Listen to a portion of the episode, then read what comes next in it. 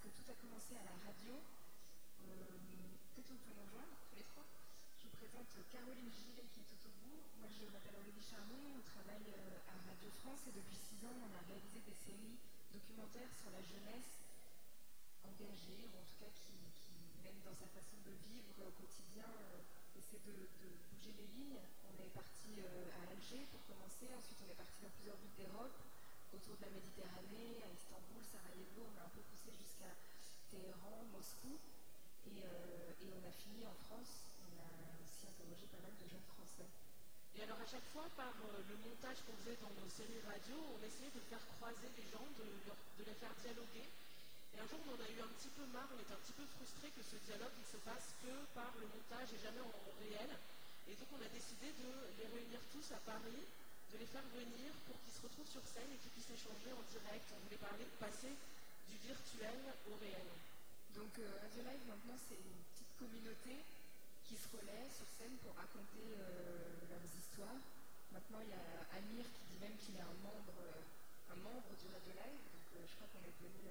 On va lui faire une petite carte de membre, je pense. et puis en même temps ça reste ouvert, donc il y a des premières fois, eux n'ont rien préparé, euh, donc euh, c'est voilà, leur parole spontanée euh, et donc c'est aléatoire forcément et, c'est aussi fragile, mais c'est ça qui, nous intéresse.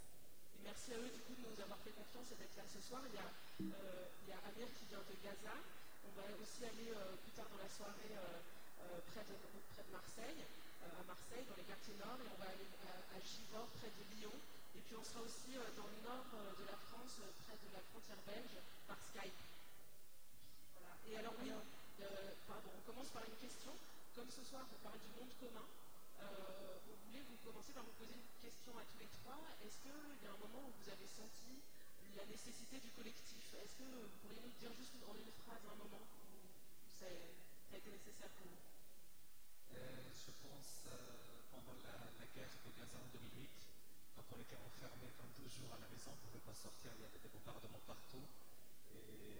C'était la première fois qu'on devait cohabiter toute la famille ensemble, manger trois fois par jour euh, ensemble, et écouter la radio, il y avait une petite radio, la partager tous ensemble. C'était la première fois pour avoir un sens euh, à ce monde collectif. Moi, quand j'ai eu besoin d'un moment collectif, c'est quand j'étais dans la rue. Alors, euh, moi, mon moment collectif, ça a été au moment où j'ai perdu mon papa. Et euh, du coup, j'ai tous mes voisins qui nous ont ouvert les portes de la maison et, euh, qui ont fait euh, que dans un moment d'extrême solitude, on soit le plus entouré possible. Voilà, donc on a une heure et demie ensemble pour, questionner toutes ces frontières qu'on a à traverser tous les jours. Et comme je vous disais, le Radio Live, c'est une petite communauté de gens. Alors, on va commencer par un message d'Anastasia qui, elle, vient de Moscou, comme ça on fait un peu le lien avec ce qui se passait avant ici, et qui, a, qui, nous a laissé un petit mot avant pour introduire le Radio Live. En tout cas, on est très heureux que vous soyez là. On n'est donc plus à la radio, on n'est plus sur les réseaux sociaux, on est au même endroit, au même moment, et ça commence maintenant.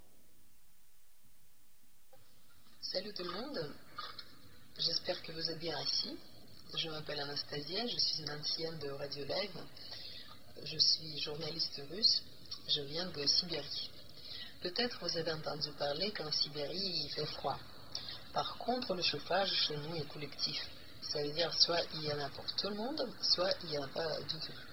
Il faut qu'un certain nombre de jours froids passent avant que les autorités, d'après une loi spéciale, ne décident d'allumer ce chauffage. Une fois, je faisais un micro-trottoir, un sondage, j'ai demandé à un couple comment vous vous débrouillez pendant ces jours froids sans chauffage. Et ils m'ont répondu, bah, vu que le chauffage est collectif, on essaie de dormir collectivement. Et pour vous, le collectif, euh, le monde comment? Ça veut dire quoi?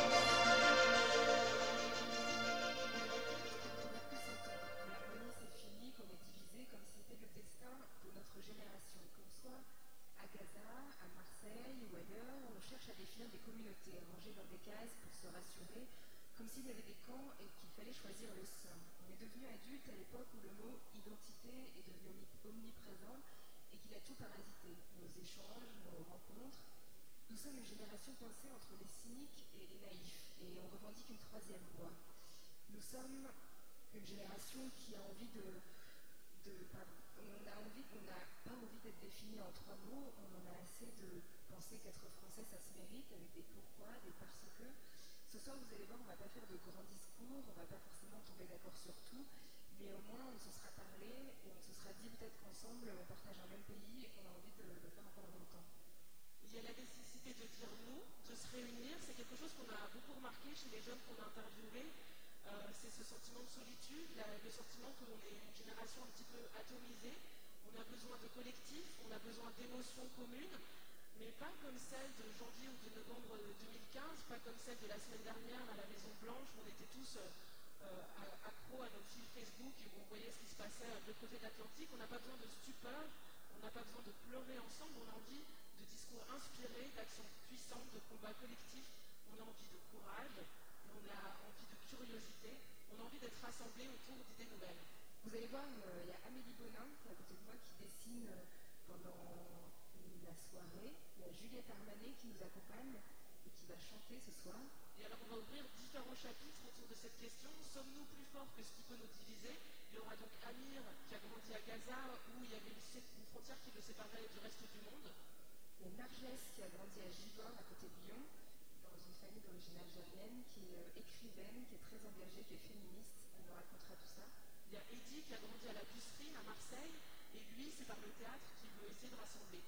Et alors, si tout marche, on essaiera de faire un Skype à Kiev-Rochin, qui est à la frontière de la Belgique, avec Pierre, qui est un jeune maire, qui a 25 ans, et son directeur de cabinet qui s'appelle Maxence et qui a 23 ans.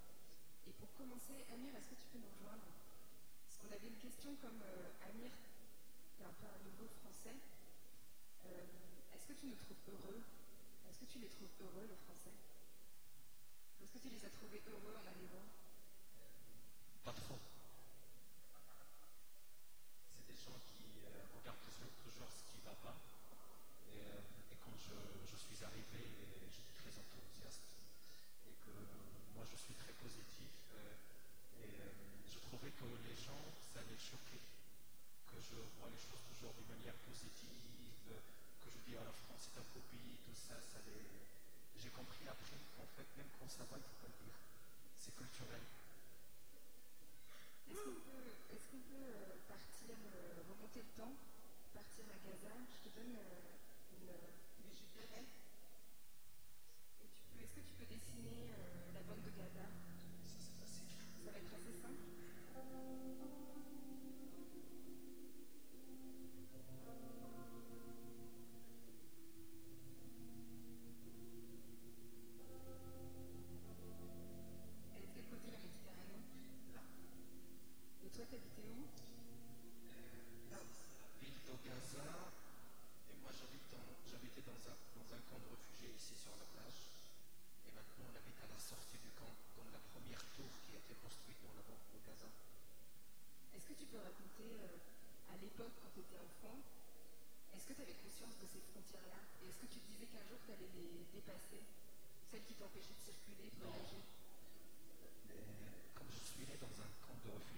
C'est une concentration de, la misère.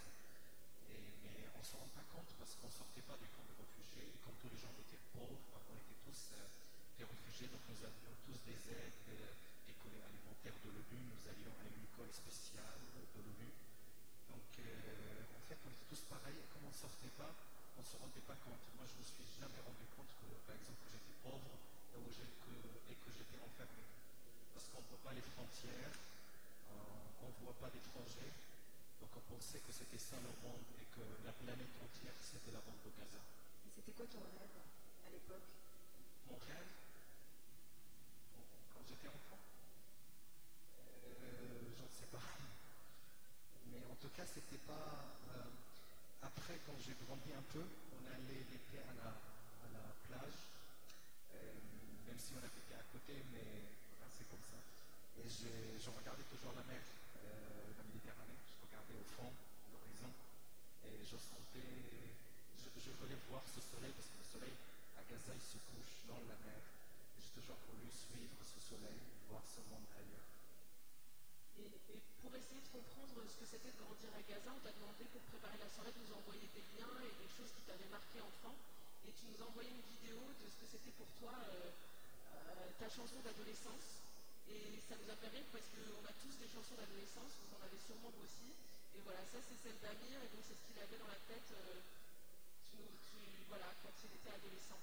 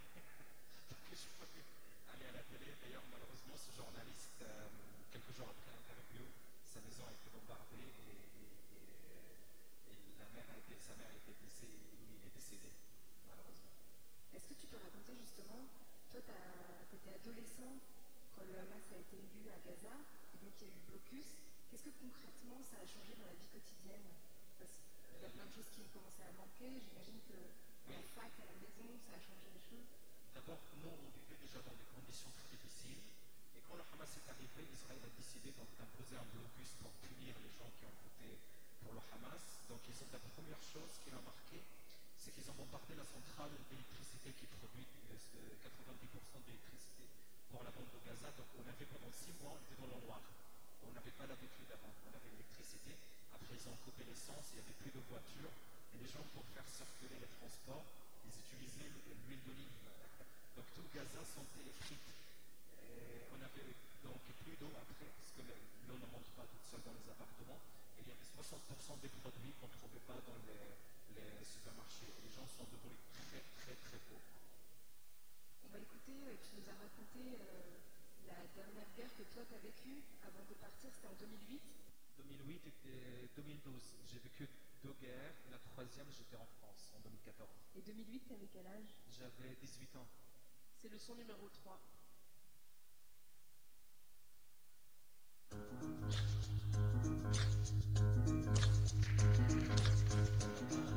Pour un seul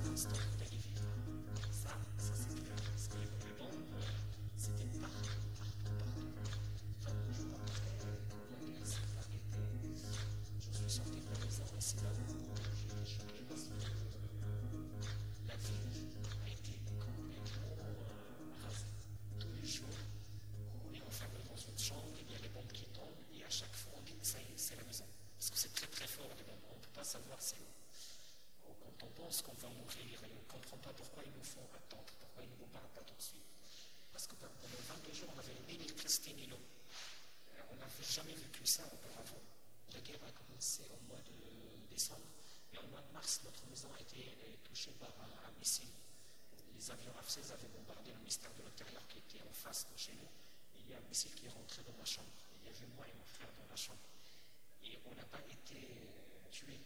On se rendait compte de cette chance, on était vraiment traumatisés parce qu'on ne voyait plus rien, de la poussière, les vitres qui ont déchiré. on était blessés, mais légèrement. C'était pas explosé. Elle est passée au-dessus de nos têtes, mais elle a traversé le deuxième, troisième mur. Elle est tombée. On a eu la chance d'avoir été bombardé sans avoir été tué. Et ça, à chaque fois, quand on a vécu la guerre de 2008, à chaque instant, on, pensait à ça. On avait le sentiment qu'il y a un missile qui va traverser la chambre, encore une fois. Et nous, on est nés euh, quelques années avant les accords d'Oslo. avec les accords d'Oslo, l'autorité palestinienne arrive à Gaza, il n'y a plus de soldats israéliens. Donc on n'avait pas cet affrontement direct. On ne voyait pas les mitraillettes, on ne voyait pas les chars, on ne voyait pas les armes militaires. Jusqu'à nuit, quand ils ont commencé à bombarder la ville, là on souffre des bombardements. Mais nous, la première fois de vivre cette guerre, euh, c'était en 2008. Et les menaces, parce que la- l'armée a appelé maison par maison pour dire on va rentrer, on va vous massacrer. euh, si vous restez dans la maison, la maison va être bombardée, tout ça. Ils nous ont appelé plusieurs fois. Après, on ne répondait plus. Ils appellent tout le monde, en fait. C'est parfois c'est des messages enregistrés qu'ils envoient à tout le monde. En 2012, euh, c'était aussi l'attaque israélienne. Pour nous, c'était une deuxième guerre. Ils nous ont envoyé des textos sur les téléphones. Et moi, je l'ai reçu. Ça veut dire, tu reçois quoi comme texto? Ils nous, demandent souvent de quitter les maisons parce qu'ils vont bombarder le quartier. On vous demande de- de- d'aller par exemple au centre-ville, de quitter la maison immédiatement. S'il y a des résistants autour de la maison, euh, il faut quitter la maison. S'il y a des membres du Hamas ou du djihad islamique dans le quartier, il faut quitter, le quartier. Tu fais ce que le texto te demande parce que ce qu'on nous demande de faire, c'est toujours impossible. Quand ils disent aux gens, il faut quitter les maisons, il faut aller où alors? Mais ça nous fait peur de tomber. Parce qu'on ne sait jamais. Ça nous fait peur, mais on ne peut pas quitter la maison. On va aller où? On va être euh, tout de suite bombardé par les, les avions d'observation. Personne ne peut sortir de la rue quand il y a la guerre. Donc on ne peut rien faire. Parfois on, on rigole, euh,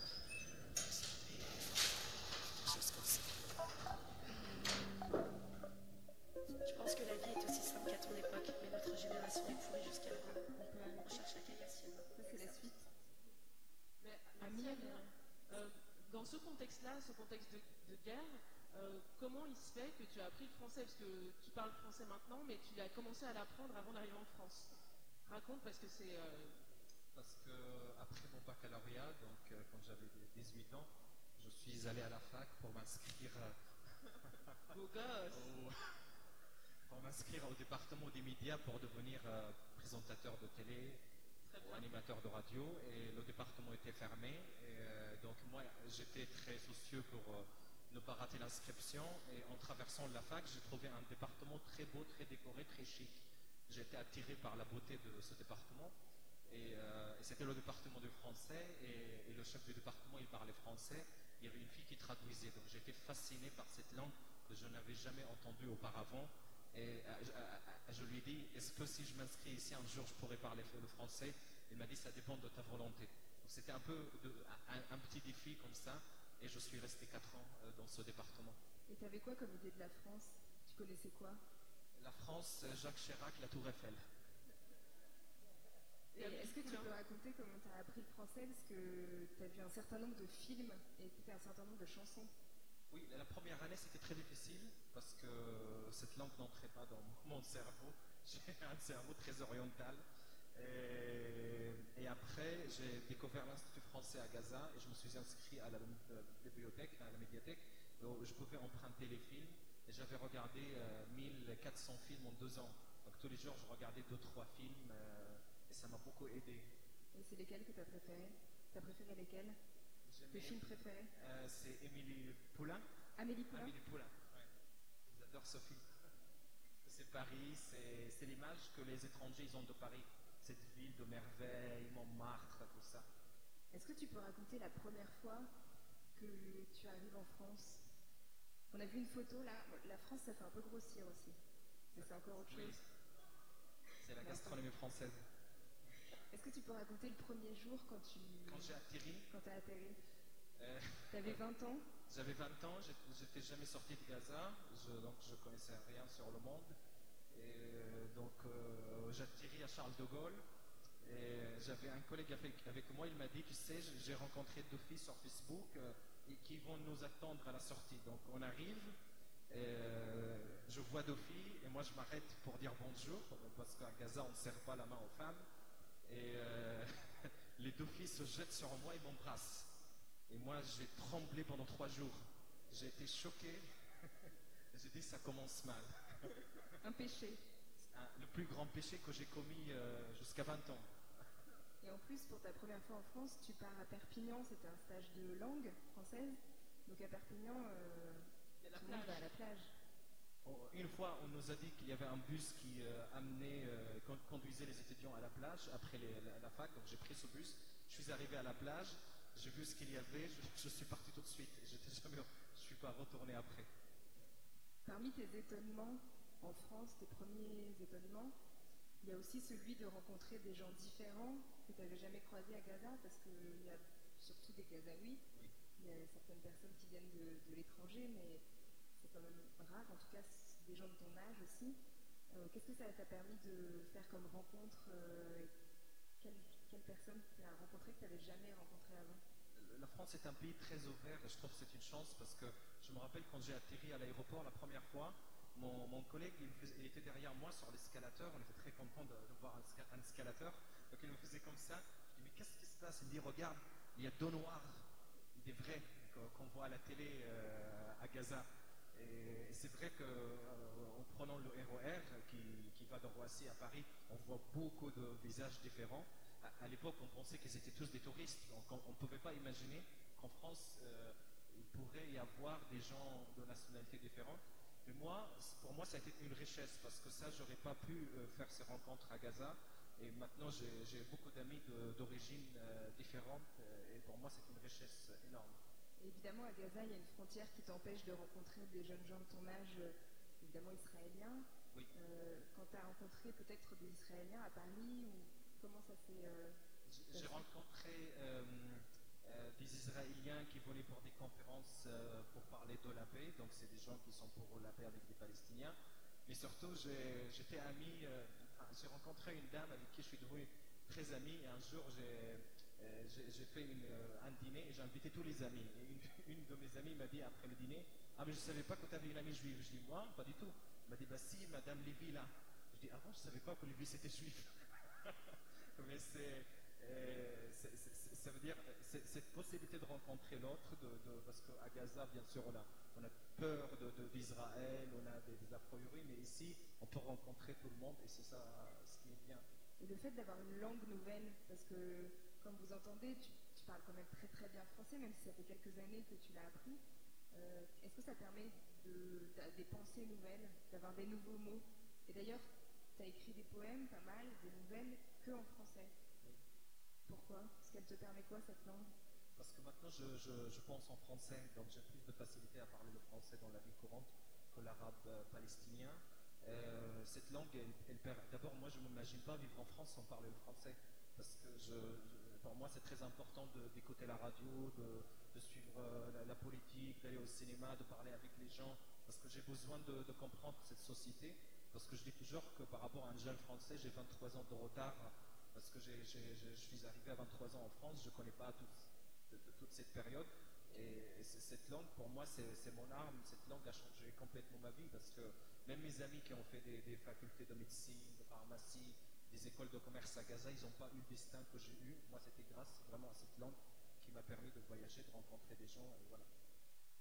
Parmi, euh, parmi tes rêves, tu parlais des rêves que tu avais quand tu étais enfant, euh, celui de, voir le, de suivre le soleil, j'adore cette idée. Il y avait aussi celui de voir euh, quelqu'un en concert que tu as fini par voir. Najwa Karam, que tu as fini par voir en concert, raconte-nous, c'était quoi ce rêve et comment a réagi ta famille en apprenant que tu avais vu cette grande star de la chanson? Ah oui, ça, ça a été une belle surprise, pour, même un choc pour ma famille, parce que depuis que je suis petit, je suis amoureux de cette chanteuse libanaise. Et je toujours dis, mon rêve dans la vie, c'est de rencontrer Najwa Karam. Najwa Karam. Et je connais toutes ses chansons par cœur. Et j'ai vu qu'il venait à Paris chanter à l'Olympia. Et, c'est vrai, la voix en réalité, j'ai écrit, c'est un rêve qui se réalise après peut-être 15 ans. Donc j'ai envoyé des photos à ma famille, ils m'ont dit, mais c'est pas vrai, tu as réalisé ton rêve. Et c'est vrai, j'étais très content de, de la voir.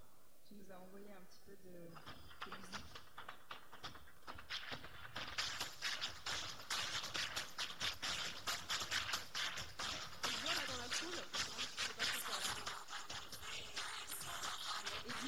Qui.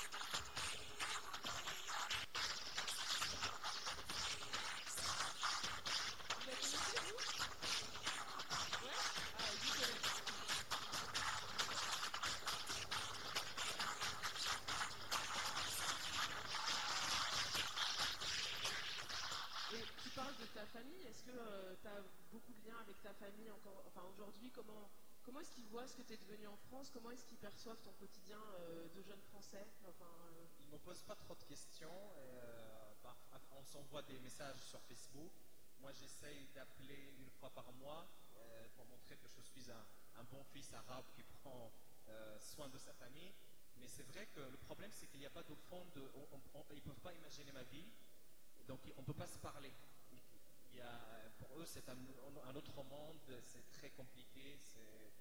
donc, c'est toujours. à- la conversation est assez pauvre. hein. Comment ça va? Tout va bien? Et ça s'arrête là, en fait. Euh, Tout à l'heure, tu as quand même pu envoyer à ton père une photo de toi avec Rachid Taha. oui. Ça, ça, ça va l'impressionner. Mon, mon père, quand- que- il m'a dit que Rachid Taha vivait en France, c'est sa star préférée. Et, et un jour, il m'a dit Est-ce que vous vient chez vous à l'Institut de Mondao? Je, je l'ai vu une fois. Donc là, je- je- en le voyant aujourd'hui, c'est un honneur. J'ai pris une photo avec lui. Dans la loge je l'ai tout à envoyé, l'heure. je l'ai envoyé à mon père. Donc, euh, Est-ce que, Amir, euh, tu parlais de quelques étonnements en France?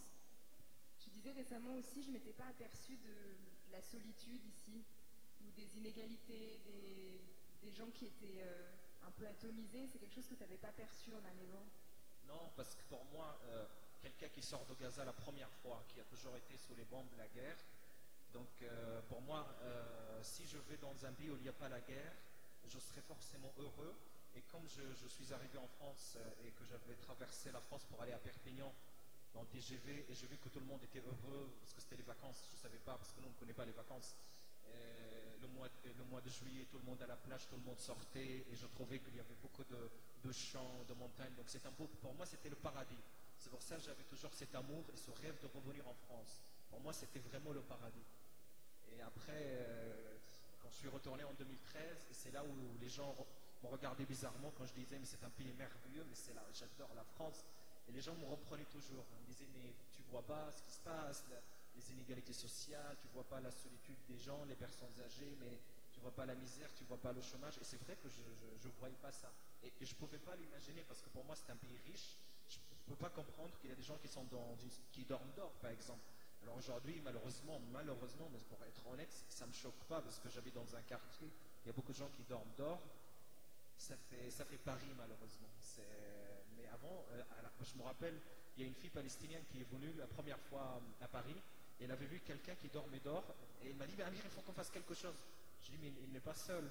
Elle ne comprenait pas qu'on pouvait dormir dans la rue. Et, ça, c'est quelque chose qui est vraiment choquant. hein. Les inégalités sociales. Il y a, il des quartiers en France, euh, c'est très triste. Est-ce qu'aujourd'hui, tu es devenu plus français dans le sens où tu sais ce que ça veut dire euh, d'être stressé, d'être fatigué. Il y, a- une phrase qu'Amélie a mise euh, sur l'écran, mais j'aime bien, tu disais, bah, les Français, en fait, ils transmettent leur, euh, leur amour du fromage et leur peur du chômage. Parce que Amir a toujours des formules...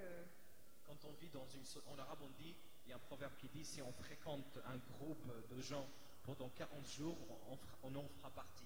Donc on devient comme ces gens-là. Moi, ça fait trois ans et demi, je suis dans cette société, je travaille ici, je fais mes études, euh, voilà.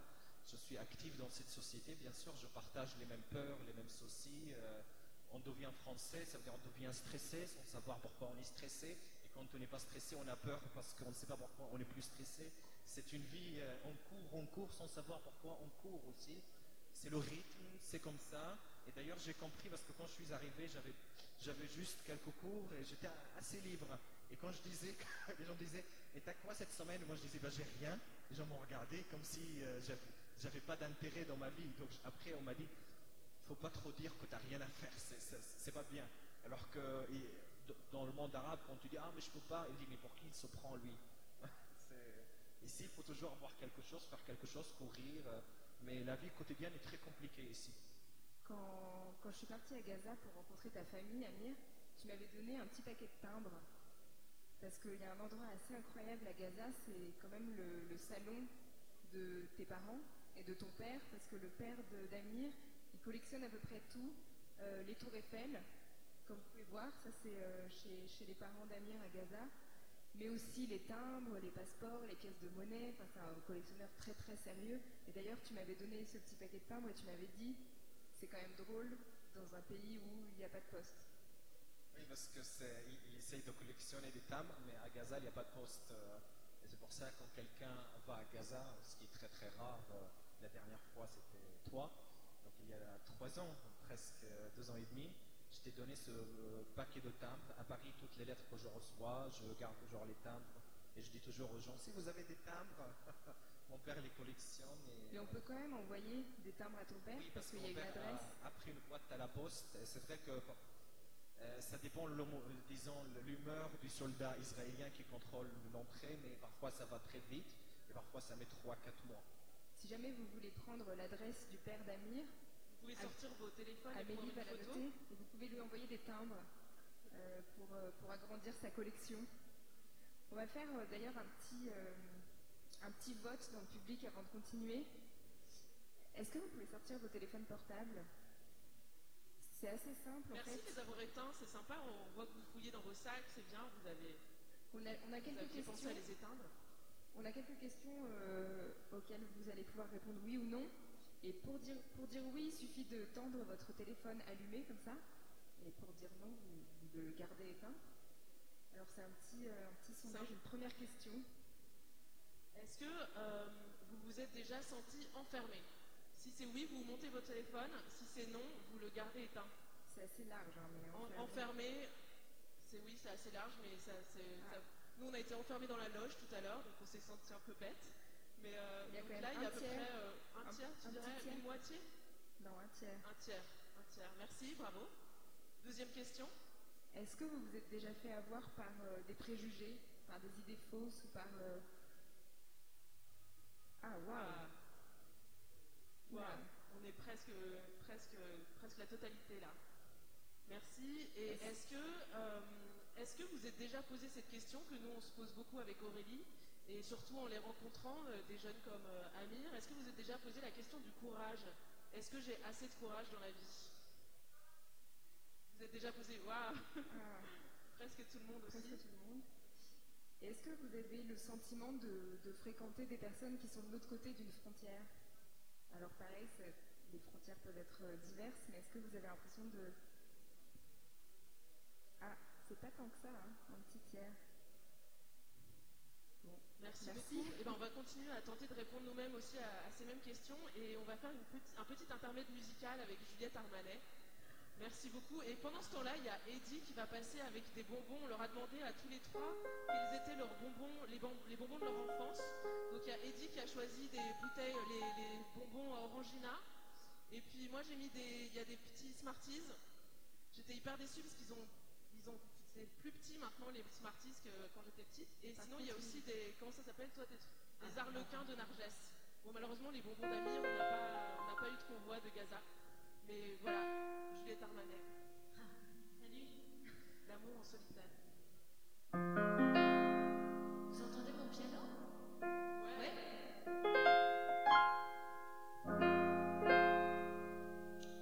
Alors je vous propose de, de faire mon introduction pour ce morceau. C'est un morceau qui se passe euh, au bord de la mer.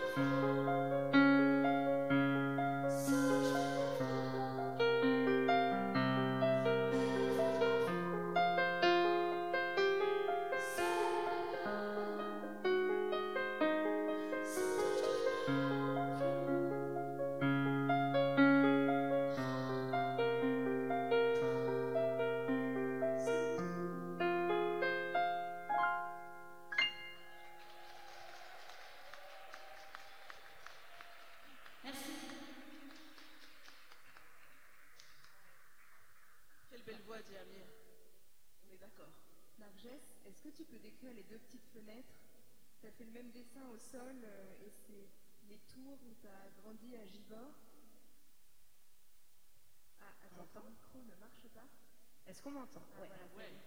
Génial. Euh, du coup, euh, les petites fenêtres, en fait, euh, il y avait la fenêtre de ma chambre, donc euh, qui était cachée par un arbre, et puis il y avait la fenêtre de ma meilleure amie qui habitait au sixième étage. Et j'ai passé mon enfance en fait à être jalouse de la vue de, de sa chambre, puisqu'en fait elle pouvait voir le Rhône, alors que moi je me contentais juste de voir ce gros arbre. Et du coup, je trouvais ça intéressant de raconter comme petite anecdote, euh, puisque c'est Tours et Gibor, en fait, euh, je suis une grande globe trotteuse et c'est le seul endroit où je me sens vraiment chez moi. On va en parler tout à l'heure, mais la première fois qu'on s'est rencontrés, Narges, c'est parce que euh, j'étais intriguée. Tu avais écrit un texte qui s'appelait Dans la peau d'un thug. Peut-être que vous en entendu parler. Au départ, c'était des chroniques que tu postais sur Facebook. Et puis petit à petit, euh, en fait, il y en a eu de plus en plus. Et il y a eu de plus en plus de lecteurs. Il y avait 20 000 personnes qui, suivaient ce que tu écrivais. Et finalement, c'est devenu un livre. C'est euh, pour moi une incroyable histoire. En fait, j'ai toujours été, je suis une génération Internet 2.0 et du coup, euh, j'ai commencé à partager mes textes pour, pour mes amis et puis finalement, je me suis décidée à créer une page Facebook où je compilais les histoires de Youssef, un jeune de quartier qui venait de perdre son meilleur ami. Et euh, j'ai compilé toutes ces histoires et j'ai les partagées avec un public euh, chaque semaine pendant presque un an et demi jusqu'à que euh, un éditeur me remarque et, euh, que cette histoire euh, est passée du 2.0 au papier. On va écouter parce que euh, un son, ça va être le son numéro 4. Ça commence par une lecture d'un extrait de Dans la peau d'un thug, et puis après tu parles un petit peu de ton enfance, justement dans, dans ces tours à Givor. Donc c'est le son numéro 4. Je pense que la vie est aussi simple qu'à ton époque, mais notre génération est pourrie jusqu'à la. On cherche la caillassienne, il n'y a que ça pour s'en sortir. J'aimerais te prendre dans mes bras, mais j'ai les mains trop sales pour oser te toucher d'amour. J'ai fait des choses dont je ne suis pas fière aujourd'hui, et j'en ai le cœur carbonisé de toutes ces slatins. Je persiste à semer des graines, les mains, mais rien n'y pousse, rien n'y vit. Une journée de plus à tenir les murs, discussion entre cassos, chicha, hapta, on se check, on se parle avec les mots. Avec les mots, on est plein de hachek. On remanie la langue de Molière, on l'applique à notre vulgaire dire, comme dirait Aimé Césaire. C'est nos vies, elles ne prennent de sens qu'autour de ces discussions ou lors de ces soirées où l'adrénaline monte et que le putain est acquis et bas. Ces soirs-là, on rame nos vies pour pas grand-chose. On risque les 15 piges fermes pour seulement 5 000. Mais c'est uniquement ainsi qu'on se sent. Pendant et demi, elle a l'histoire de Youssef. Ce sont des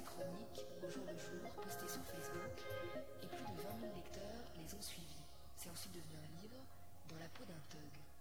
Et c'est une langue française qui vit, qui bouge, pas qu'avec des mots qu'on trouve dans le dictionnaire. C'était euh, quelque chose que j'utilisais des fois euh, pour dire oh t'es trop un thug, ça veut dire euh, t'es trop un fou dans ta tête quoi. C'est enfin, dit-elle, une façon pour beaucoup d'entre nous de se retrouver. Moi, je viens de Giva, c'est en banlieue euh, lyonnaise. C'est une petite ville ouvrière qui, qui s'est plus ou moins transformée en cité dortoir quand les usines ont commencé à fermer. Et pour moi, c'est mon centre du monde. J'ai beau aller euh, faire le tour du monde, quand je rentre et que je vois euh, sur l'autoroute mes trois tours, c'est euh, voilà quoi, j'ai j'ai les larmes aux yeux quoi. Enfin, je sais que quand on allait en Algérie un petit moment l'été avec ma maman, on avait tous cette même réaction. Mais quand on arrivait sur l'autoroute, de voir les trois tours au loin, c'était un truc, une chaleur qui montait dans l'estomac et qui montait, qui montait jusqu'au jour. Quoi. On était heureux de, de retrouver cette ville. En fait, j'avais ce rapport où je me disais, je peux pas me plaindre, même si oui, même si c'est compliqué, même si oui, des fois j'aimerais, euh, bah, j'aimerais partir en vacances, j'aimerais me dire que moi aussi je vais partir en colonie ou que je vais partir euh, avec mes parents, je sais pas, en France, dans le sud, dans le nord, au bord de la plage. Euh, mes parents essayaient, je sais pas moi, on a eu droit à avoir des jolies consoles très tôt quoi. Par exemple, ça c'était un truc qui était vraiment cool. Euh, des Game Boy, on a eu euh, la saga à l'époque quand on était tout petit, mais c'était vraiment quelque chose qu'il n'y avait pas autour de nous, donc on avait cette chance. Moi, mes parents euh, investissaient dans, dans un confort à la maison qui nous permettait de finalement de ne pas être si triste que ça de rester à la maison. Quoi. You parle justement pas mal de mondes séparés, quoi. Ou en tout cas qui s'ignorent ou qui se connaissent mal. Ça, c'est quelque chose quand même que, que tu as ressenti? Clairement, on est une génération issue de l'immigration, donc il y a la culture de nos parents qui influence nos vies. Il y a aussi euh, donc cette précarité qui fait qu'on vit dans un quartier. Moi, je me suis rendu compte de ça en grandissant, quand par exemple en SVT, j'étais incapable de décrire les plantes qui y a autour de moi. Donc euh, moi, je découvrais. La prof nous expliquait, euh, voilà, on a une feuille de chêne, on a une feuille de hêtre, on a une feuille... Mais moi, j'étais incapable. Et en fait, il y avait des enfants dans cette classe qui, eux, avaient ce- une culture autour de ça. Quoi. Leurs parents, euh, enfin, ils étaient habitués, par exemple, à faire des promenades en, en campagne où les parents expliquaient, ils avaient même fait des herbiers, quoi, chose que j'ai découvert à l'école. Et donc là, on se rend compte qu'on n'a pas eu les mêmes vies, que moi, j'ai pas, j'ai pas eu cette transmission-là. J'ai eu d'autres héritages, mais pas ça. Mes héritages n'étaient pas valorisés, par exemple, au sein du système scolaire, donc c'était pas quelque chose par lequel je pouvais briller. Qu'est-ce qui, à l'école, justement, n'est pas mis en valeur à l'intérieur de certains autres mondes, comme tu dis? Mon institutrice de l'époque avait demandé à mes parents qu'on ne parle pas arabe. Ça, c'est déjà une non-mise en valeur. Quelque chose qui est vraiment issu des quartiers, euh, c'est le rap. C'est quelque chose qu'on va très peu valoriser. Moi, j'ai eu une prof en musique qui nous a appris euh, Ayam, petit frère, je crois qu'on était en troisième. Et franchement, on se sentait bien quand on était fiers, on savait que ça venait de chez nous. Et donc, euh, c'était quelque chose, ah, enfin, enfin un texte qui, parle de nous, quoi. Enfin, un texte qui parle de nos réalités. Et limite, ça sera nous qui pourront expliquer euh, qu'est-ce que, par exemple, ce rapport-là entend par telle ou telle phrase. Parce que voilà, on connaît, on maîtrise, et, et enfin, on peut, on peut valoriser à l'école quelque chose qui nous appartient, qu'on a connu sans l'expliquer.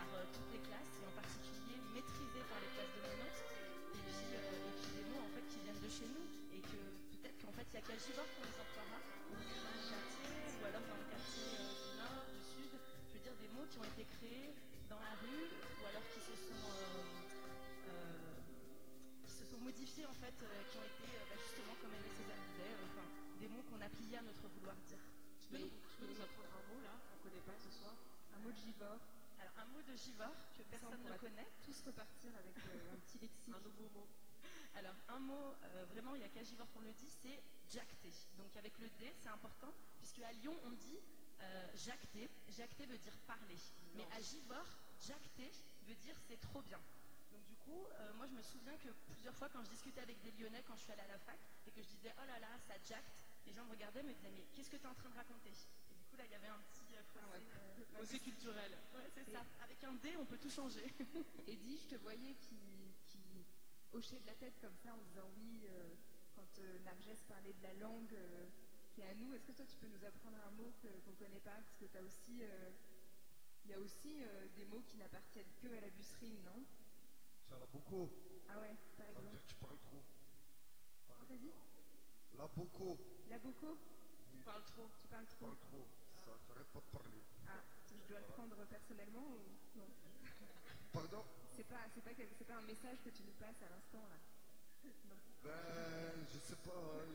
Je sais pas, c'est venu comme ça en fait. C'est arrivé comme ça, donc euh, du coup, nous, nous on s'adapte.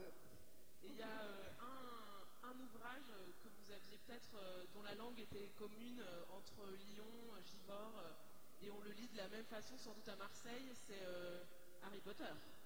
Et donc ça, je ne sais pas si c'est ton père qui a commencé à te le lire. euh, Non, ça c'est un défi que j'ai eu avec ma meilleure amie. En fait, elle avait lu le 5 en deux jours et euh, il faisait 1000 pages. J'étais euh, enfin, j'étais vraiment choquée et je me suis dit, bah, moi aussi je peux le faire. Et en fait, j'ai commencé et je suis tombée amoureuse de ce bouquin. Et Si vous allez sur la page Facebook de Narges, vous pourrez voir cette vidéo mythique euh, que voici. Et plein d'autres choses sur Harry Potter. Parce que ça fait vraiment partie des univers multiples de Nargès.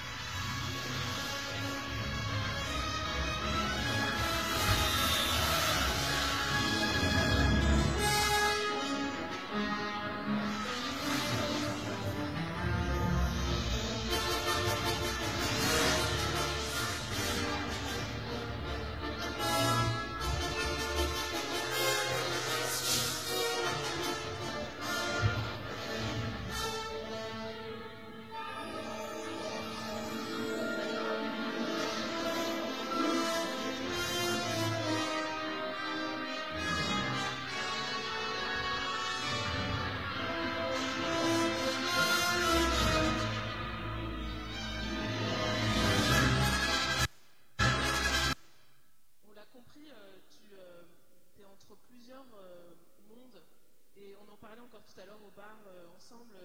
Euh, toi, il y a plein de frontières que tu traverses et notamment avec ton style vestimentaire, tu es entre plusieurs univers. Et, Est-ce que tu peux nous parler de ta, façon de traverser des frontières et des mondes et de voilà dans ton quotidien, que ce soit avec Harry Potter, avec des piercings, ton voile, nous ce soir et en ce moment tu vis en squat à Toulouse d'ailleurs.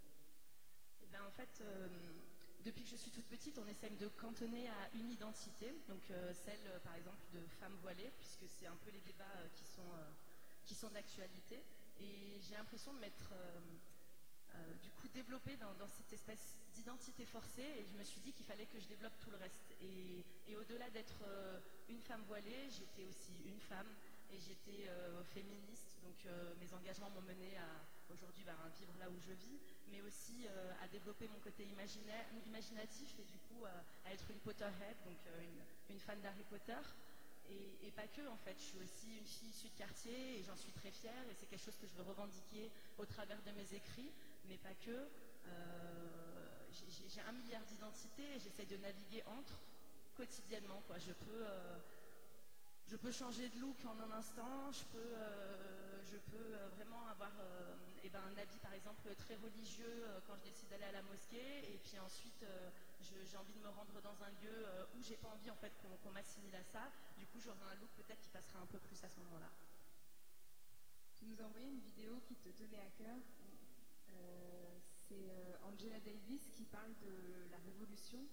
Et on lui demande, elle est assez connue cette vidéo, est-ce est-ce qu'on a besoin de passer par la violence pour, pour se révolter Ou en tout cas, ça passe par quoi?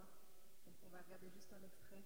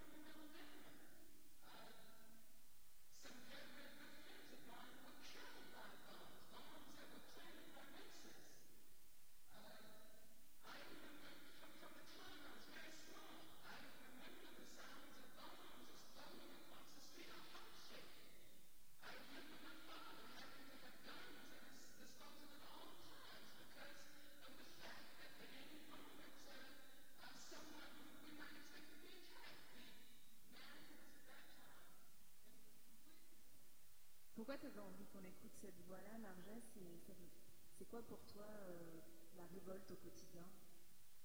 Alors Angela Davis, c'est euh, une des premières euh, militantes afro-féministes que, j'ai découvert et, du coup elle a vachement inspiré mon, parcours, elle a vachement inspiré mon militantisme puisque en fait elle revendiquait la fierté d'être femme, d'être noire, d'être lesbienne et d'a- d'assumer toutes ces identités multiples, de les revendiquer comme ça et en fait de se battre pour chacune des injustices qu'elle vivait au quotidien. Et, et dans cette vidéo, ce que je trouve hyper intéressant, c'est euh, c'est l'indignation en fait qu'elle nous transmet quand on lui demande si euh, la révolution va avec violence. Et en fait, elle vient euh, pointer le questionnement ailleurs. Et elle vient poser quelque chose qui a été fondamental dans ma vie, c'est ne pas s'indigner de la violence des dominés, des gens qui sont exploités, mais s'indigner plutôt de la violence qu'ils reçoivent au quotidien. Et c'est ce qu'elle enfin, explique très justement en disant que enfin, elle a grandi dans, dans la haine, dans la guerre, et du coup, pour moi, la révolte au quotidien, même si elle peut être violente à certains moments, elle n'est que la réponse de la violence que le système nous renvoie en tant que, personne euh, peut-être mise à l'écart des fois. Est-ce que tu peux donner un ou deux exemples? Parce que on a entendu dans le son, tu parlais de ton enfance et de certains moments à l'école où justement on se sent pas, on, on a, t'avais pas l'impression qu'on te parlait ou tu te retrouvais pas en tout cas. Est-ce que par rapport euh, au fait de porter le voile ou est-ce qu'il y a des, petites choses quand on est au collège qui qui ont été difficiles et quoi? Eh bien, j'ai décidé de porter le voile, oui, à l'âge de 11 ans. Et à ce moment-là, en fait, je portais un bandana au collège. Euh, la loi 2004 n'était pas encore passée. Et, finalement, à l'âge de 13 ans, elle est passée. Et j'ai dû euh, bah, retirer euh, ce que je considérais comme une part de mon identité et ce qui était intrinsèque à ma pudeur. euh, retirer donc ce bandana devant euh, l'intégralité de ma classe.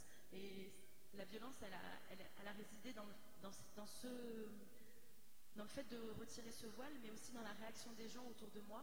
C'est-à-dire que pendant deux ans, je couvrais mes cheveux et d'un coup, j'étais au cœur de euh, de toutes les attentions. Et en fait, les garçons de ma classe se sont retournés vers moi pour pouvoir me toucher les cheveux et je l'ai senti comme une violence vraiment profonde. Ça a été une des premières fois où je me suis indignée en disant c'est injuste ce qui est en train de se passer.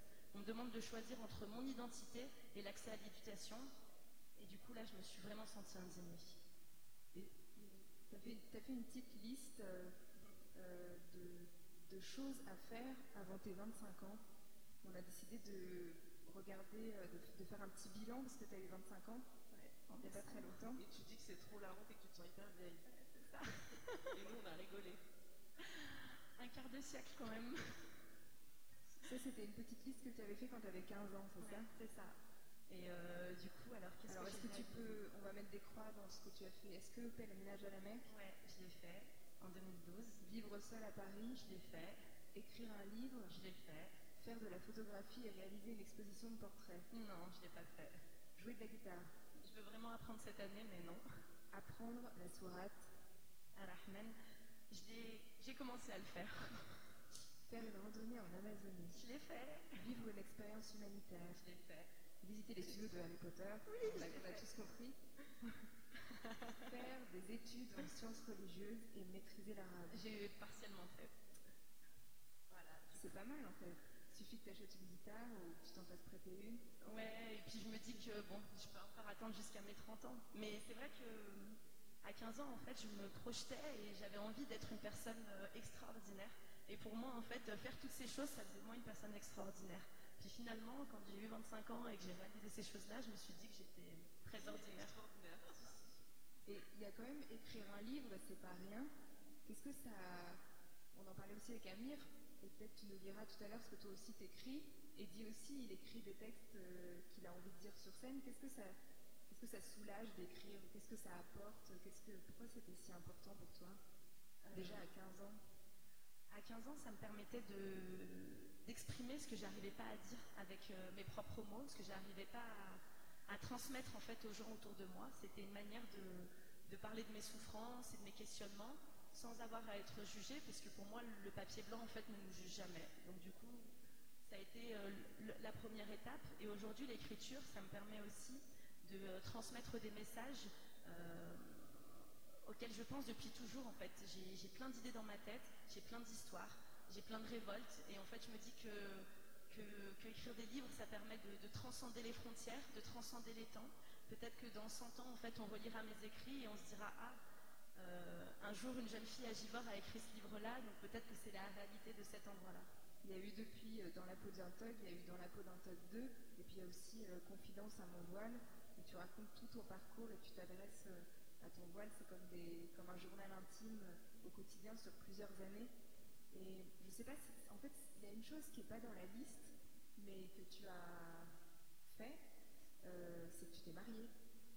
C'est quand même important. Oui mais à 15 ans on pense pas à se marier, du coup c'était pas quelque chose, c'était pas un de mes objectifs de vie. mais oui, je me suis mariée, bah, j'ai rencontré l'amour. euh, J'ai vraiment envoyé cette photo. En plus, il est dans la salle. On le salue, le mari.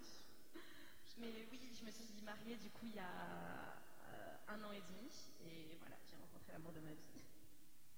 Tu nous as envoyé une petite vidéo du mariage. Est-ce que tu peux euh, nous montrer ton tatouage? Parce qu'il y en a un que, qui t'a été offert aussi par, euh, ton mari. Et bien en fait, euh, moi je voulais pas de, bague, donc euh, je voulais absolument un tatouage et du coup pendant notre voyage de noces en Malaisie, mon mari m'a offert ce tatouage, donc ça veut dire Kawim, donc résiste en arabe et, et du coup ben, pour moi c'était la, la plus belle preuve d'amour qu'il pouvait me faire à ce moment-là.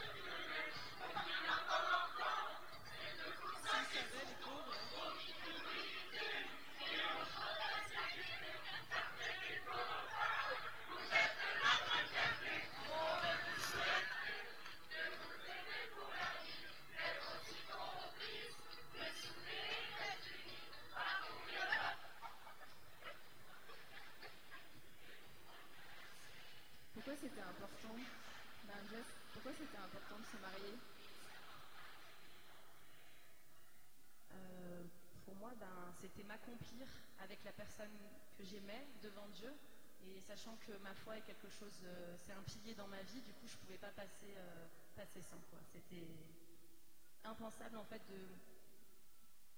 Dieu est l'entité que j'aime le plus au monde, et puis j'ai rencontré l'être humain que j'aimais le plus au monde, et du coup il, ne pouvait pas ne pas y avoir de lien entre tout ça. On va rester dans la résistance parce que puisqu'il t'a offert ce, tatouage, et il y a une vidéo qui nous a toutes marquées récemment, et tous, on en a parlé, Narges, ensemble, c'était à la Women's March, vous l'avez peut-être vu. Euh, c'était Alicia Keys, et on avait juste envie de la réécouter pour euh, se faire de la plaisir. force.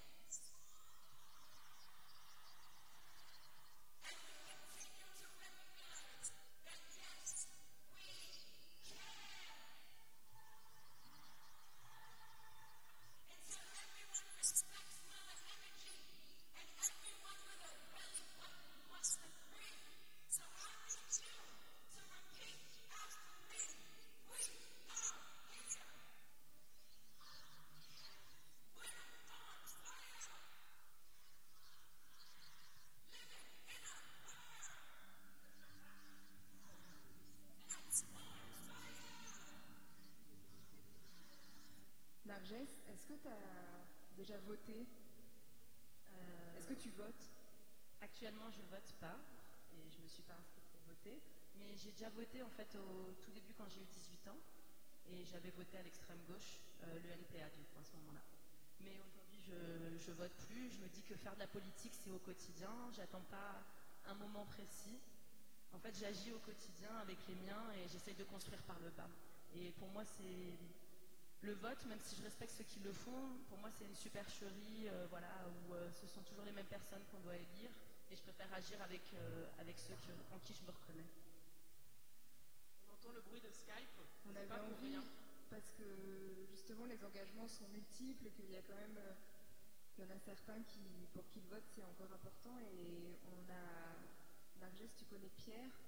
On a eu envie de alors il pouvait pas être avec nous il s'appelle Pierre et il a été élu maire d'un- d'une petite ville qui s'appelle Quievrechin qui ressemble à peu près à ça c'est à la frontière de la Belgique vers Valenciennes il y a 6000 habitants ça, c'est la place de la mairie. Et ça, c'est la mairie, cet immense bâtiment, où Pierre nous attend pour, euh, pour un petit Skype avec Maxence, son directeur de cabinet. Et, Vous euh, pouvez pas être là parce qu'il y avait une soirée de vœux avec les pompiers ce soir, c'est ça? Non, non, je crois pas les pompiers, mais il faisait une soirée de vœux à Valenciennes, à Il y en a eu tous les l'université. soirs apparemment au mois de janvier. Mais ce qui est intéressant, c'est que quand il avait 23 ans, Pierre, il a grandi à Fiévrochin, il dit qu'il est un gamin de Coron, euh, il, a, il a grandi avec ses grands-parents dans cette, euh, dans cette ville. Et à 23 ans, il s'est dit, c'est pas normal que le maire qui soit là, il soit là depuis 37 ans. Euh, il a fait une campagne pendant un an, il a été élu à 60%, donc il était très fier, maintenant il a 25 ans. Et euh, on trouvait que c'était intéressant de l'appeler parce qu'au quotidien, il se pose cette question de comment je maintiens un monde commun à l'intérieur de ma petite ville. Et avant de l'appeler, on peut peut-être juste écouter le son numéro 5. Euh, c'est juste Pierre qui décrit son bureau à l'intérieur de la mairie. Et puis après, on, va dans la mairie.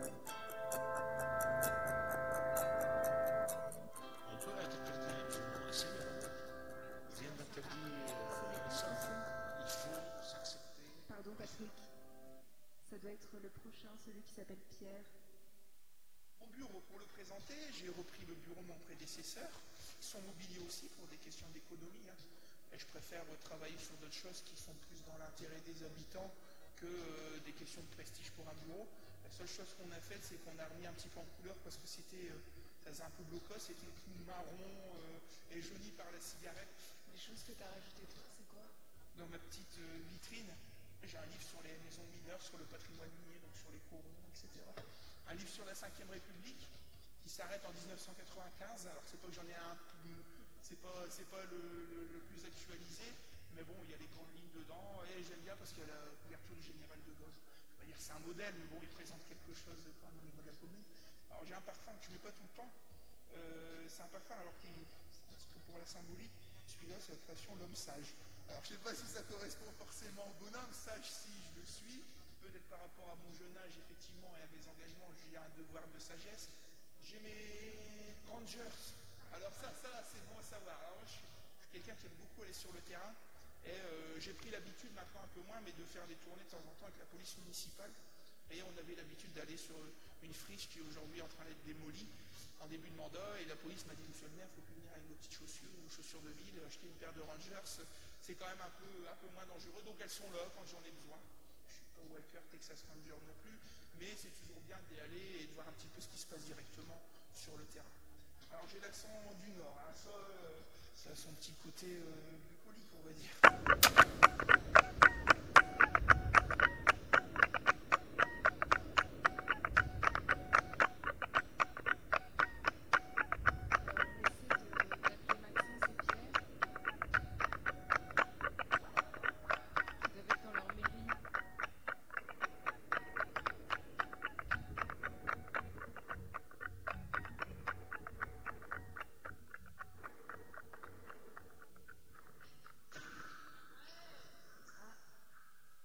Oui.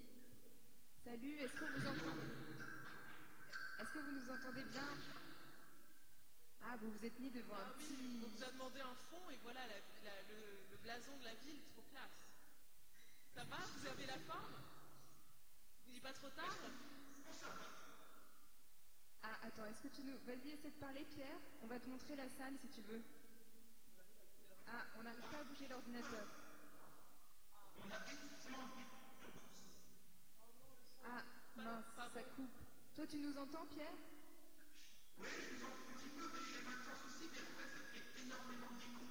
Ah, on va peut-être baisser un tout petit peu le son, Patrick, pour qu'il y ait moins d'écho. On a un petit peu raconté. D'accord, Pierre. Est trop content d'être en direct à trop la fête. Tu parles trop vite. Je parle trop vite, mais c'est pas grave. Pierre, on, a, on vous a un peu présenté, on a raconté qui vous étiez, on a entendu un petit son de toi qui visitait la, nous faisait visiter la mairie.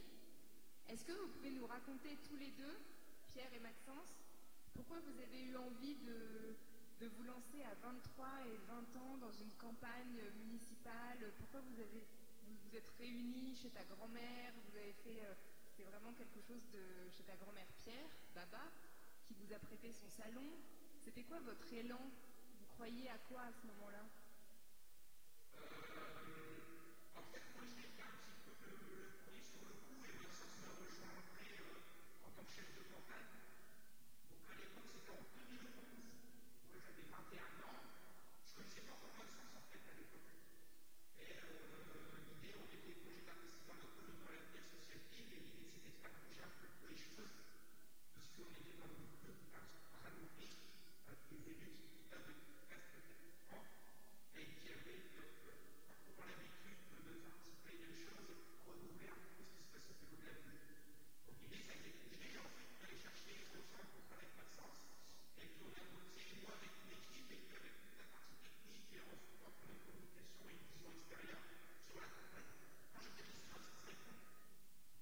Et Maxence, est-ce que vous aviez des familles tous les deux qui étaient très politisées, qui étaient très intéressées euh, à la politique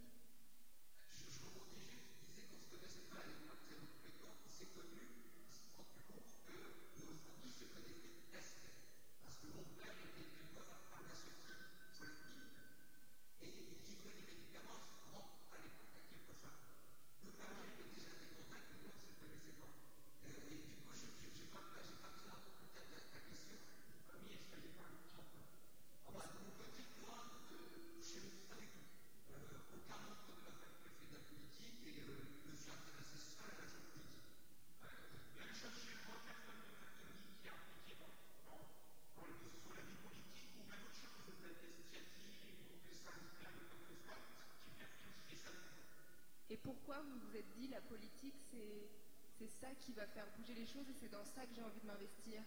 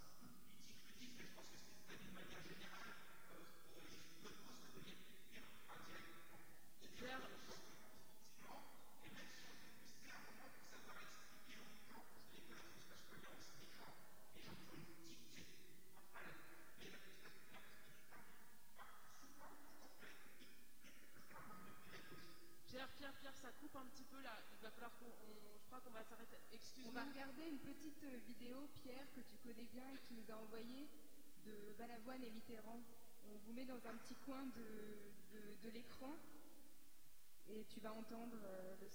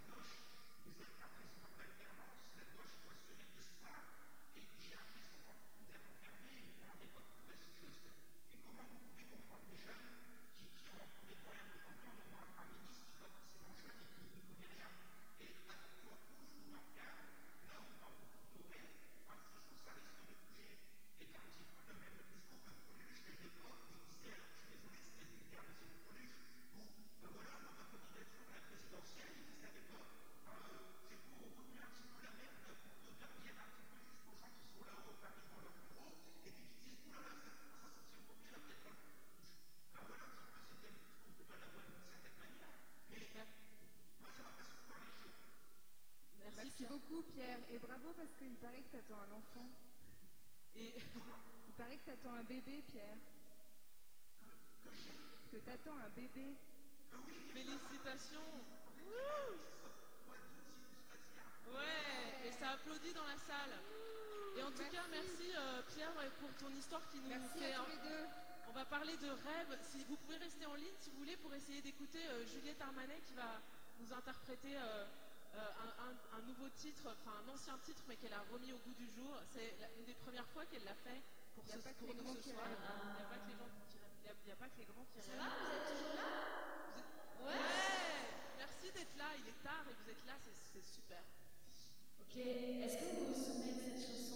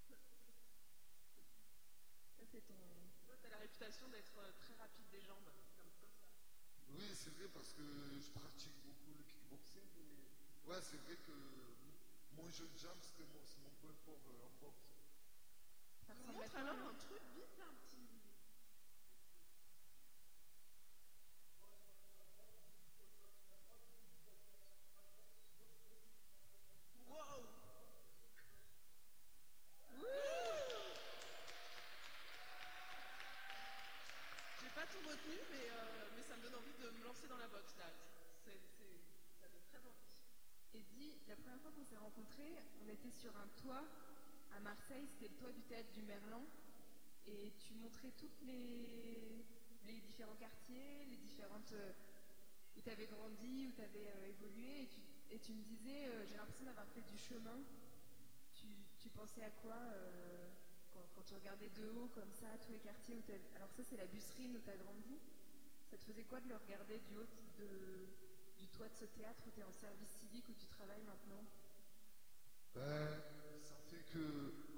déjà, c'est une très grande fierté parce que. Moi, on m'a souvent dit, Edgy, tu vas pas réussir parce que tu n'es pas très concentré à l'école ou, euh, tu travailles pas assez, tout ça. Et aussi, il y avait le fait des quartiers où il y a les réputations qu'on a, ou surtout au quartier nord, on pense qu'on va sortir d'un métro et on va se faire tirer dessus, alors que pas du tout. Tu vois juste le beau soleil. Mais, et du coup, moi, quand j'ai vu, quand j'ai vu que j'ai réussi à, arriver au théâtre du Merlin, qui était un peu le monument où c'était difficile d'aller, parce que nous, on, est, on a juste, on a la chance d'avoir une scène nationale dans notre quartier comparé à d'autres. Et du coup, c'était le lieu où c'était difficile d'entrer. Et le fait que j'ai réussi de rentrer jusqu'au toit pour pouvoir voir mon quartier d'eau et, et dire que ça y est, j'ai réussi, j'ai été capable de faire quelque chose, eh ben, ça- m'a fait, fait gagner une grande fierté. Et ça fait combien de temps que ta famille est à la busserine Ça fait plusieurs générations. C'est ça. Alors, depuis l'époque de mes grands-parents, qui sont décédés aujourd'hui, mais depuis l'époque de mes grands-parents. Donc, il y a eu ma mère avec mon père et moi, et ma soeur. Peut-être. Ah, c'est la soirée des annonces, pas encore.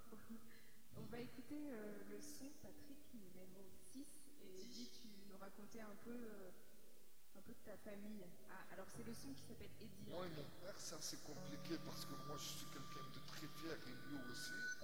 On a du mal à échanger, ça veut dire que ça part souvent au cri, où il y a des moments où on se parle, où on se parle plus, où il y a des fois où il y a des moments où il est énervé, moi je, quitte la maison. J'ai du mal à en parler. Et quand t'étais pas du coup chez tes parents, t'étais où? Là où j'étais le plus, c'était le club de boxe. Il y avait un canapé, tout le monde a mis, ils ont mis un canapé avec des couvertures, où il y a quelques-uns qui me ramenaient à manger, voilà. Ils étaient vraiment solidaires avec moi. Je crois que ton père, il a une vie pas facile qui fait que il est un peu euh, nerveux, comme tu disais. Parce que mon père, avant, il travaillait avec ses frères, où ils avaient une entreprise à leur nom, l'entreprise Salem. C'était une grande entreprise d'étanchéité. Il a commencé à 14 ans, aujourd'hui il en a 45. Il s'est retrouvé au chômage un long moment.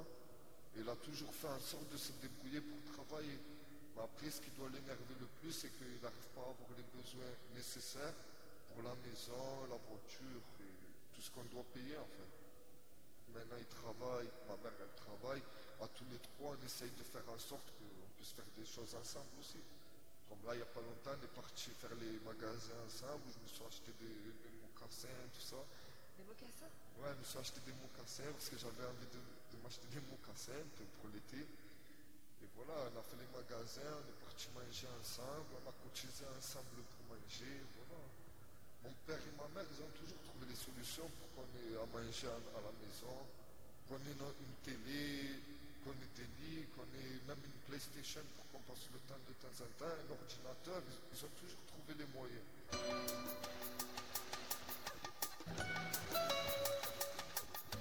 Jeunesse 2016. Alors, euh, ouais, jeunesse 2016, euh, trafic, manque de travail, incompréhension, tristesse et solitude. Et moi, dans ma vie, j'espère que toute ma vie, je marcherai toujours en me disant j'abandonnerai jamais j'ai déjà baissé les bras, ça m'a coûté cher. À quel moment baissé les bras À quel moment j'ai baissé les bras à l'école Ils m'ont dit, dit, vu ton comportement et tes notes, tu ne peux pas avoir ton brevet. M'ont dit ça comme ça. Donc va en bac pro menuiserie à 10 euros. Moi, je voulais plus aller vers l'électricité ou, ou là où le bac général en fait. Et ils m'ont dit, tu n'y arriveras pas. Donc j'ai marqué bac pro menuiserie en premier vœu à 10 euros. Après le brevet, j'y vais, je vois pas mon nom et a eu son brevet. Et là, j'ai insulté tout le monde. À ce moment-là, je suis mon prof principal, je l'ai insulté. Je lui ai dit, franchement, regarde, je l'ai eu mon brevet maintenant, je suis inscrit à 10 euros, je fais comment? Alors que je pouvais aller en marque générale. Et c'est là où je me suis dit, j'ai baissé les bras. Et c'est là où on va dire que j'ai un peu perdu tout. Voilà. Du coup, je me suis retrouvé à porter des cagettes aux arnavaux. Donc c'est pas que j'en suis pas content, parce que ça va, je les porte les cagettes. Je sais que je vais faire. Je l'avais jamais voulu, j'avais la haine. Parce que quand du jour au lendemain, on se retrouve sans rien faire, à se réveiller tous les matins, en disant ouais, je fais rien aujourd'hui, je vais rester au quartier,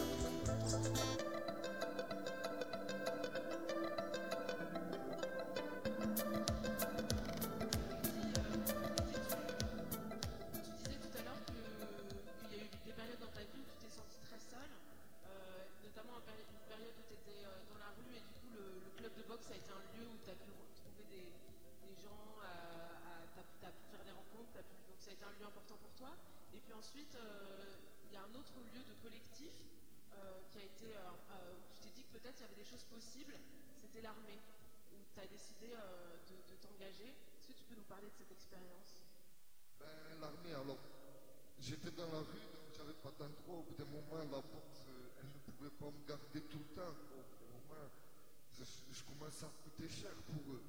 Et donc, je me suis dit, bon, il faut bien que je trouve une solution, il faut que j'aille travailler, il faut que je fasse quelque chose. Mais du coup, comme j'avais arrêté l'école parce que, tout simplement, ils, ils m'ont pas, je voulais pas aller en bac pro menuiserie, donc je me suis dit, comme je suis sportif, je vais aller m'engager à l'armée.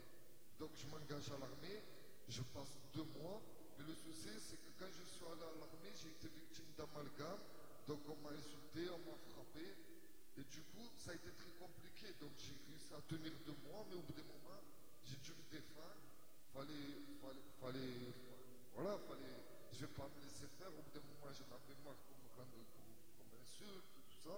C'était une période aussi euh, assez, euh, assez particulière parce que c'était juste après le 13 novembre. En fait, c'était il y a un an. C'était juste après les attentats. Et c'était à Lorient, c'est ça? C'était dans le Nord? Lorient. Et Ben, c'était fait- aussi une période particulière euh, parce que tu parles de, de, de racisme en fait. Et, et c'était une, une période compliquée. Ben oui, parce que du coup, je suis, j'ai, le 13 novembre, quand il y a eu les attentats terroristes, moi le 15 novembre, j'étais arrivé à Lorient. Donc, Idji Salem, c'est un peu mal passé. Et donc, ben voilà, ils m'ont insulté de tout. Ils m'ont dit tiens, tiens, sale arabe, tiens, sale musulman, tu l'as, tu pour nous détruire, nous terroriser, nous faire des trucs, nous espionner. Donc, ils sont partis dans des, dans des délires. Alors que moi, je pensais juste à me, à me payer un abri quand je rentrerai à Marseille. Et du coup, ben voilà, ça s'est mal passé. J'ai tenu deux mois. Après, je me suis fait renvoyer parce que je m'étais mis en colère. Est-ce que tu avais pensé un jour euh, faire du théâtre? Est-ce que quand tu étais enfant, le théâtre, ça représentait quelque chose euh, Tu avais quoi comme idée? Euh, alors, euh, quand j'étais enfant, j'avais pas vraiment d'idée de ce que je voulais faire de ma vie. J'étais dans, le sport de combat, donc je me suis dit peut-être, euh, voilà, je, vais réussir à percer là-dedans. Et du coup, en fait, c'est grâce à la boxe que j'ai commencé à faire du théâtre. En fait, il y a eu un projet s'appelait Les Poupées du Grand Nord, donc c'était sur l'histoire des quartiers nord de Marseille. Et en fait, ils avaient besoin de boxeurs. Donc moi, j'ai été pris. Donc on a eu il y a eu plusieurs boxeurs, on a été pris. Et je devais boxer dans le combat, dans le spectacle, pardon. Et en fait, je n'ai pas boxé, j'ai eu un rôle. Et c'était c'était un rôle de dealer. Donc on, on va dire que ça m'allait plutôt bien. Et, et du coup, grâce à ce rôle, j'ai rencontré plein de monde, je suis rentré dans une troupe de théâtre et au fur et à mesure, ça s'est fait, mais je m'étais jamais dit que j'allais faire du théâtre un jour dans ma vie. Et tu te sens comment quand tu es devant un public et que tu dis un texte, par exemple un texte que toi tu as écrit Qu'est-ce que tu veux faire passer? Tu te sens dans quel état? Euh, déjà, quand je suis face au public, je me sens heureux. Parce que je me dis, enfin, on voit qu'il y a des gens qui peuvent t'écouter. Et c'est un moment où on est ensemble. Dans le théâtre, pour moi, c'est c'est vraiment le fait d'être ensemble, se représenter, dans- se retrouver dans la même pièce, se dire des choses, se poser des questions, s'intriguer. Et du coup, moi j'adore ça. Parce que pour moi, c'est ça qui est important dans la vie, c'est le fait de pouvoir être ensemble. On s'en fout de lui qui et ses origines, c'est pas ça. La France aujourd'hui, on est rentré dans, dans un truc où la diversité, c'est comme ça. C'est comme ça, tout simplement. Et du coup, voilà, quand je suis devant un public, ben, je suis heureux parce que je partage. Et je sais que moi, je vais toujours faire en sorte que le public soit percuté par ou les textes que j'écris, ou les textes que je dis, de trouver le moyen que ça soit en eux, qu'on soit ensemble et qu'on en- l'émotion ensemble. C'est intéressant parce que tu parlais de toi, ton enfance et les jeunes d'aujourd'hui. Alors, toi, tu as 20 ans, mais c'est marrant, tu dis quand même les jeunes euh, euh, pour parler de ceux qui ont 15-16 ans en disant que c'est notre génération déjà. Et euh, on avait envie juste, on peut pas se passer d'écouter un petit, un petit son de ton enfance. C'est une petite vidéo qui résume bien les histoires dans lesquelles tu as grandi. Marjol, c'était Harry Potter, mais toi, c'était plutôt ça.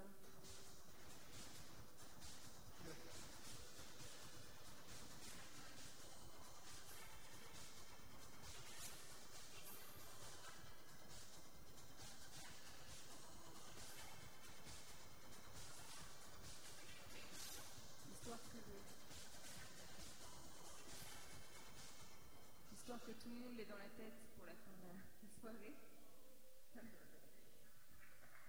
C'est marrant parce que quand tu parlais de Dragon Ball Z, tu avais une théorie assez, euh, assez élaborée en disant que finalement Dragon Ball Z, ça, ça t'avait sauvé de beaucoup de choses par rapport à ce que regardent les jeunes aujourd'hui.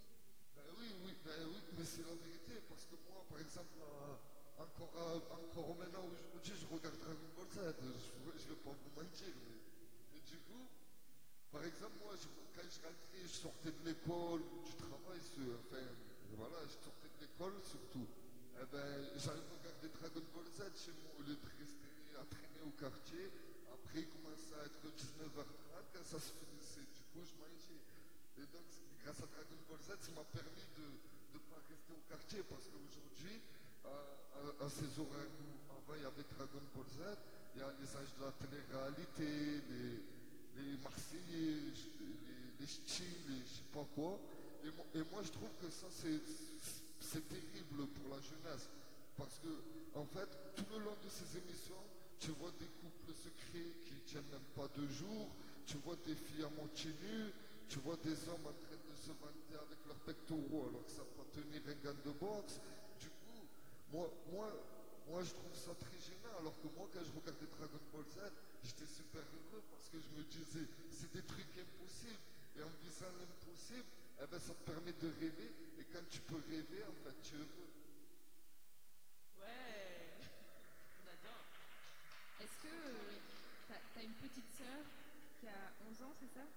Et un, petit frère qui a 18 ans? Est-ce que eux, ils, comprennent euh, ce que tu fais aujourd'hui? Que tu travailles au théâtre du Verlan, tu es en service civique?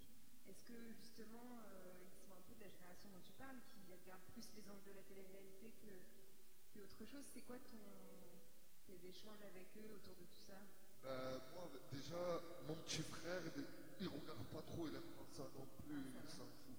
Là, il s'en fout. Là, là, là, mon petit frère, il est rentré dans un âge où, où il veut sortir, aller draguer un petit peu, dans ce truc-là. D'ailleurs, il a commencé à travailler parce qu'il ne voulait pas faire longtemps l'école. Et du coup, je- il a eu son CAP, il travaille dans la sécurité au conseil général. Et ma petite sœur, je pense qu'elle est encore trop petite pour comprendre tout ça.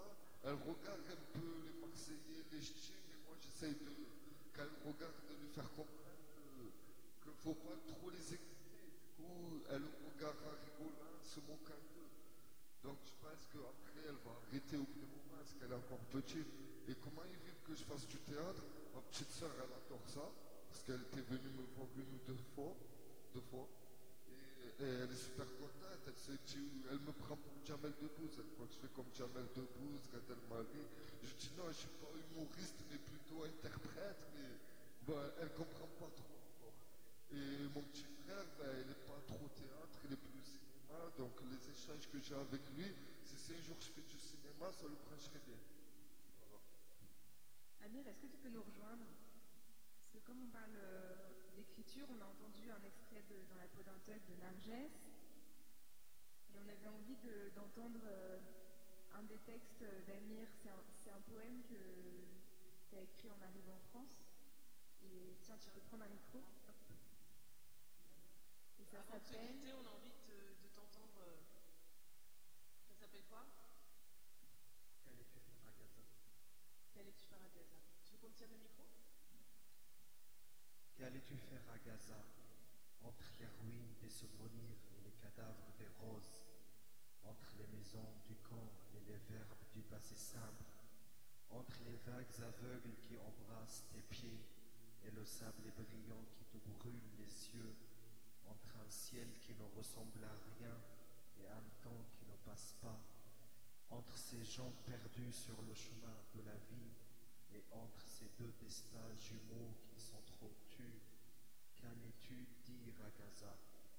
À part des mots recomposés de tristesse et de peur, à part des mots muets qui font la manche par pitié, à part des phrases où le sujet est orphelin et le verbe est un martyr, à part ces paroles qui se suicident sur le carrefour des mots, qu'allais-tu dire à Gaza? Qu'allais-tu faire à Gaza? À Gaza, ne dis rien. Gaza, ne fais rien. Écoute le silence de la mort quand elle passe la tête inclinée. Elle n'ose rien dire face à cette montagne de courage. Merci. Eddie, est-ce que, est-ce que pour, euh, pour terminer, on a commencé par les frontières de d'Amir qu'il a eu à traverser? Je dirais que c'est quoi les frontières que toi tu as encore à, à surmonter ou à traverser ou à dépasser aujourd'hui Ben, moi, je trouve du coup, moi, je pense que j'ai vraiment une frontière qui est assez personnelle, qui est assez ancrée en moi. C'est, on va dire, c'est comment me séparer de mon quartier, en fait. C'est plutôt com- comment, comment je vais réussir à me sentir mieux ailleurs. Parce que je me sens jamais accepté totalement à part au quartier. Et je pense que ma, ma- véritable frontière, elle est là. c'est- Et il y en a plein. Et celle-là, c'est la plus grosse frontière que j'ai passer. C'est est-ce que je vais pouvoir me faire accepter de partout, malgré mes origines, malgré la personnalité que j'ai, et puis s'ensuit en, en étant juste Ichi, et non Ichi qui est musulman ou Ichi qui est ça, ou quoi que ce soit.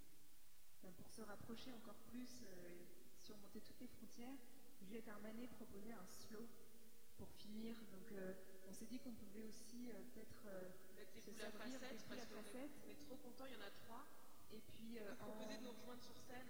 juste, Allez. avant le, juste avant ce slow, je vous, Allez, lis, les coupes je vous lis juste ce qui, ce qui sera euh, notre conclusion. C'est en fait des mots qu'on emprunte à, à un metteur en scène qui s'appelle Vincent McCain. Continuera à être joyeux et naïf. Et tout cela malgré la gueule en sang, malgré les coups, parce que le plus important, ça aurait été ça, dire ces trucs qu'on se dit tout bas. Dire que nous avions été vivants et que nous avions existé. Il faut se battre pour que le souvenir de notre époque ne soit pas ça, ce truc-là, ce truc que nous sentons tous, ce truc-là si triste, ce truc si cynique, ce truc si dépourvu de lyrisme, ce truc sans espoir et rempli de renoncement, ce truc-là. Alors donnons-nous un peu plus de crédit, quitte à nous décevoir les uns les autres. Et maintenant, on peut danser.